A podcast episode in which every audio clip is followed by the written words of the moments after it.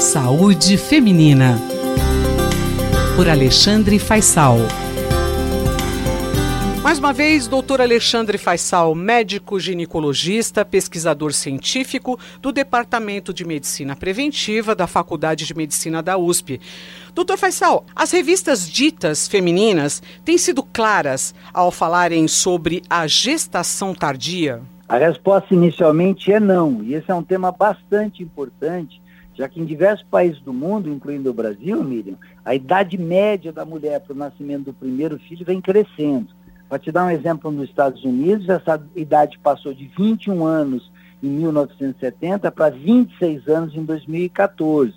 É um fenômeno multifatorial e aí incidem nesse, nessa, nessa mudança comportamental fatores sociais, comportamentais e até desenvolvimento tecnológico. As mulheres se casam mais tarde, elas almejam crescimento profissional, educacional antes da maternidade, e é óbvio que muitas contam com os progressos das técnicas de reprodução assistida, né?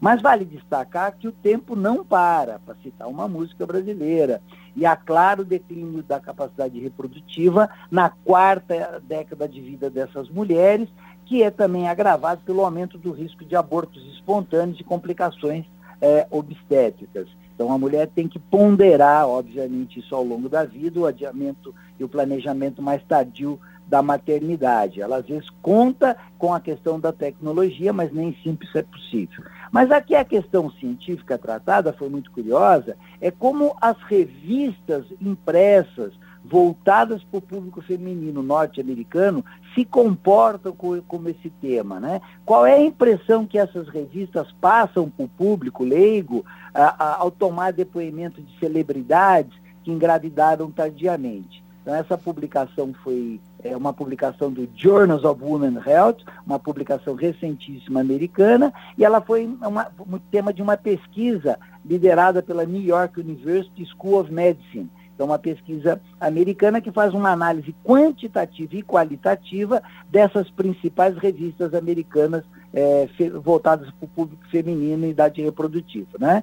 E aí esse artigo analisa o conteúdo das reportagens sobre maternidade, mencionando tanto a reposição, a, a, perdão, a reprodução assistida, quanto a questão da gravidez na idade materna avançada.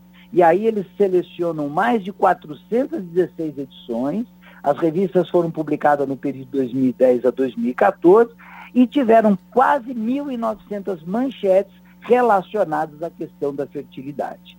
Bom, vou dar alguns números que impressionam, né? Fertilidade foi destacada em um terço das capas de todas as revistas, mostrando que é um assunto bastante importante.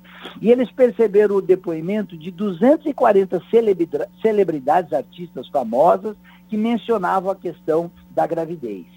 Agora, curioso é que a maioria dessas, dessas citações relacionadas à, à, fertilidade não mencionavam frequentemente a questão do risco obstétrico relacionado à idade materna avançada. Né? Então, entre, entre as muitas atrizes que estavam grávidas, apenas 3 em 240, 1,2%, relacionaram a questão da fertilidade com o uso da terapia com tratamento de reprodução assistida. Né? Algumas mulheres com mais de 44 anos, por exemplo, foram retratadas como grávidas que tiveram um bebê saudável sem nenhuma menção ao tratamento de reprodução assistida. Então, mostrando que há uma limitação muito grande em destacar realmente como é a gestação em idades mais tardias na vida da mulher. Agora é muito importante, né? E é perigoso até esse tipo de mensagem, não, doutor?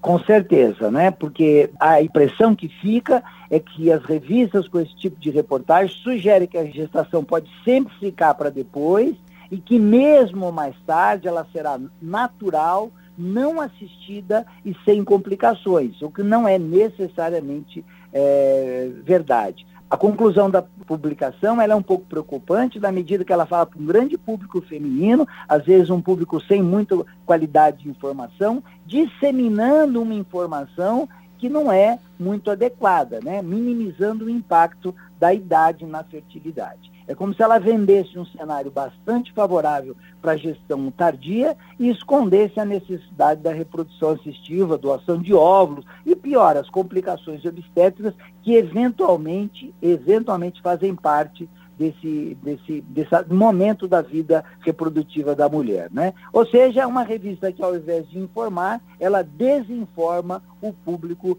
sobre a gestação tardia. Então, a minha recomendação é da próxima vez que a nosso ouvinte ouvir um relato de uma gestação maravilhosa, de uma celebridade global, mundial, numa revista feminina, pense que a vida não é exatamente um filme ou uma novela.